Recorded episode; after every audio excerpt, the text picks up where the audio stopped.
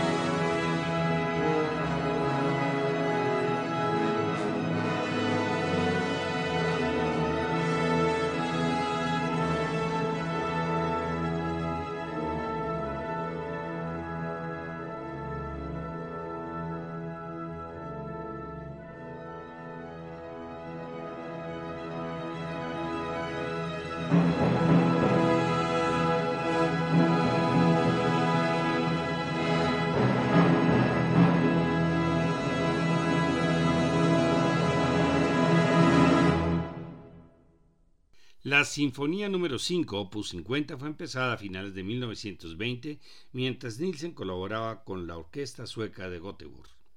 La obra se completó en 1922 y fue estrenada en Copenhague. En 1924 se estrenó en Suecia. Esta sinfonía es considerada por algunos como la más importante del compositor danés, una obra que pasa del romanticismo de Brahms al modernismo y que influyó en otro gran sinfonista del siglo XX, Dmitri Shostakovich. Está dividido en dos movimientos y cada uno consta de dos partes. El primer tempo, justo adagio non troppo, empieza con un tema oscilante en las cuerdas y los fagotes añaden una nueva melodía, buscando asentar su tonalidad, pero abandonan enfadados con un rápido dibujo descendente al no conseguir su propósito. Siguen las trompas tomando el tema y con ecos de las flautas. Aparece un ondulante elemento un tema ondulante en el violín que será importante en la obra, acompañado por el resto de las cuerdas. Los chelos añaden tétricas figuras. La música parece moverse en un terreno lleno de incertidumbres tonales. El tema ondulante reaparece tímidamente. El tambor militar realiza su primera aparición que acompaña a un ritmo marcado por los timbales y la cuerda grave. El tema del violín es acompañado por el ritmo en forma de siniestras marchas de timbales y tambor que continúa con su ritmo persistente. El clarinete introduce sus propias notas ondulantes. El tema inicial reaparece en las trompas y fagotes, pero el tambor vuelve a intervenir con los violines que reanudan el tema principal. El oboe interpreta el primer tema ondulante acompañando misteriosamente por la celesta. La escena se va tranquilizando a pesar de los antagonismos. La segunda parte, Adagio non troppo, empieza por un nuevo tema glorioso que se expande hasta alcanzar un gran clímax. La escena comienza a oscurecerse hasta que el tema renace en los violines. La lucha empieza cuando las maderas interpretan nuevamente su tema ondulante. Trompas y trombones se esfuerzan en mantener el tema del adagio mientras sufren ataques cada vez más fuertes del tema ondulante de la madera. El tambor militar regresa con fuertes golpes, intentando detener la música. En una lucha desesperada, los metales intentan salir de la lucha, cada vez más intensa por los desesperados golpes de tambor y las ondulaciones de la madera. Finalmente las trompas y trompetas logran salir victoriosas levantando con orgullo el tema del adagio. Mientras el sonido vencedor va desapareciendo, se se escuchan todavía redobles del tambor y un solo de clarinete interpretando una triste cadencia.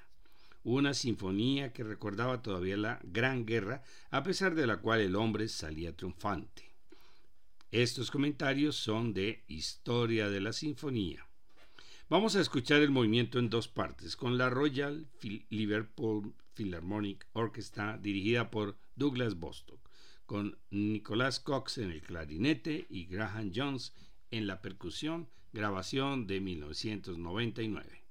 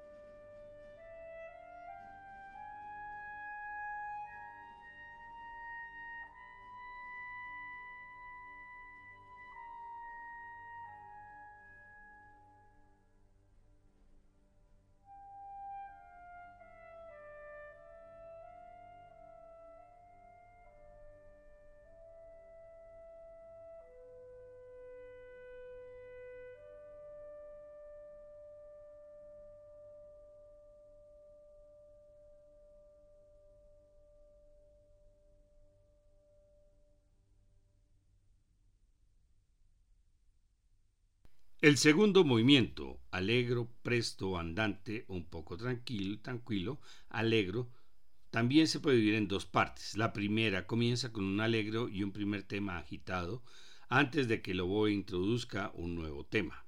Una pausa separa el comienzo del desarrollo como si la obra siguiera la forma sonata, pero la música se va desarrollando continuamente sin un requerimiento formal.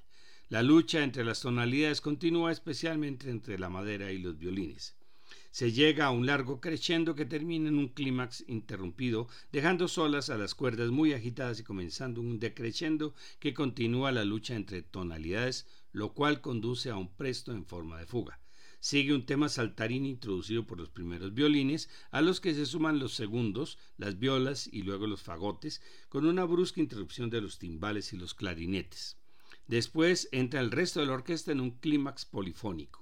El ritmo se detiene dejando sola a una flauta con una melodía descendente. La segunda parte comienza con el andante un poco tranquilo, en forma de una nueva fuga iniciada por los violines. Luego se añaden las violas y los chelos. Un fagot y una trompa completan la polifonía, mientras el tema se vuelve más luminoso y las flautas le dan un toque de dulzura.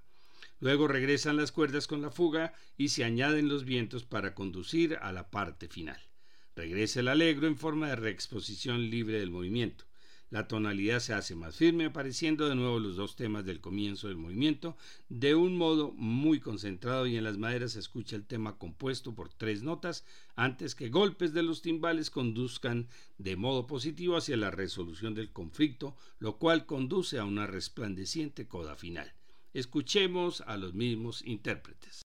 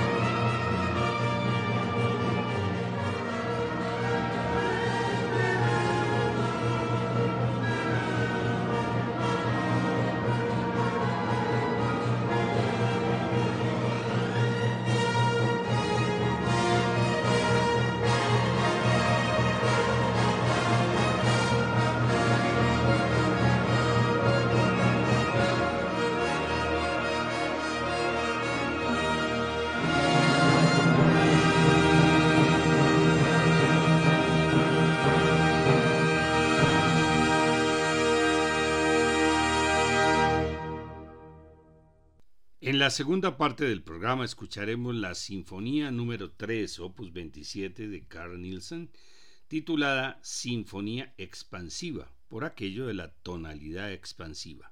Fue compuesta entre 1910 y 1911 y se estrenó en Copenhague a comienzos de 1912 con gran éxito. Explota al máximo la técnica de confrontar dos claves al mismo tiempo y en el segundo movimiento incluye una sección con solos de soprano y barítono que cantan una melodía sin palabras, la cual puede ser interpretada alternativamente por el clarinete y el trombón. Esta versión con la soprano Eva Tess Heisen y el barítono Hat Lund y la Royal Liverpool Philharmonic Orchestra. Para terminar, escuchemos la obertura Amor och Dictarin, interpretada por la misma orquesta, grabación del, del año 2000. La próxima semana presentaremos las primeras sinfonías compuestas en Rusia. Les esperamos. Iniciaremos unas charlas musicales con temas muy interesantes. El primero será Cómo acercarse a la ópera, en dos horarios que serán martes 28 de marzo a las 6 de la tarde o el jueves 30 a las 10 de la mañana por Zoom para que no haya restricción de ubicación. Para más información, entrar a la página descubriendolamusica.co.